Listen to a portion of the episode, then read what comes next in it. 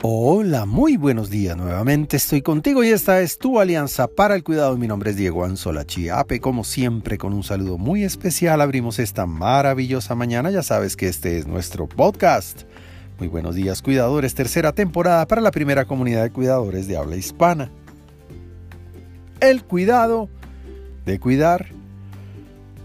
Cuando hablamos de cuidar a personas, que han perdido o disminuido su autonomía física o mental, las familias afectadas por la enfermedad, por el accidente o por el deterioro del paso de los años del ser querido o la persona cuidada, asumimos con propósito amoroso y responsable la labor de ayudar a generar un sistema de apoyo. Un sistema de apoyo en el que nos involucramos personas, recursos y herramientas que los cuidadores intentamos a la vez gestionar con el propósito de mejorar la calidad de vida del familiar querido o la persona a cargo, trayendo entonces bienestar al sistema, alegría a los comprometidos, mucha felicidad a las personas que co-responsablemente contribuimos desde diferentes roles con distinta capacidad y responsabilidad. Cuidado, Entender que la enfermedad, que el accidente o el deterioro traen consigo incertidumbre o inseguridad a las familias es algo que no podemos ocultar.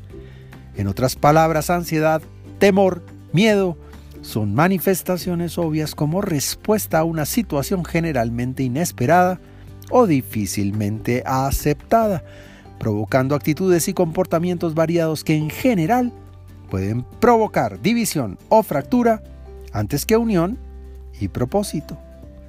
Para tener en cuenta, frente a las aguas turbias de la noticia repentina, frente a las circunstancias que hacen evidente la pérdida de capacidad del ser que amamos, un llamado a la calma y a la tranquilidad, seguido por una buena conversación planeada para comprender el nuevo reto un llamado al trabajo colectivo y muy responsable de varios, ojalá de muchos o todos, es fundamental.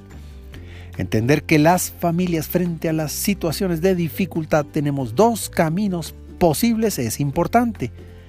La división, el primero, o la unión, el segundo, marcando la diferencia.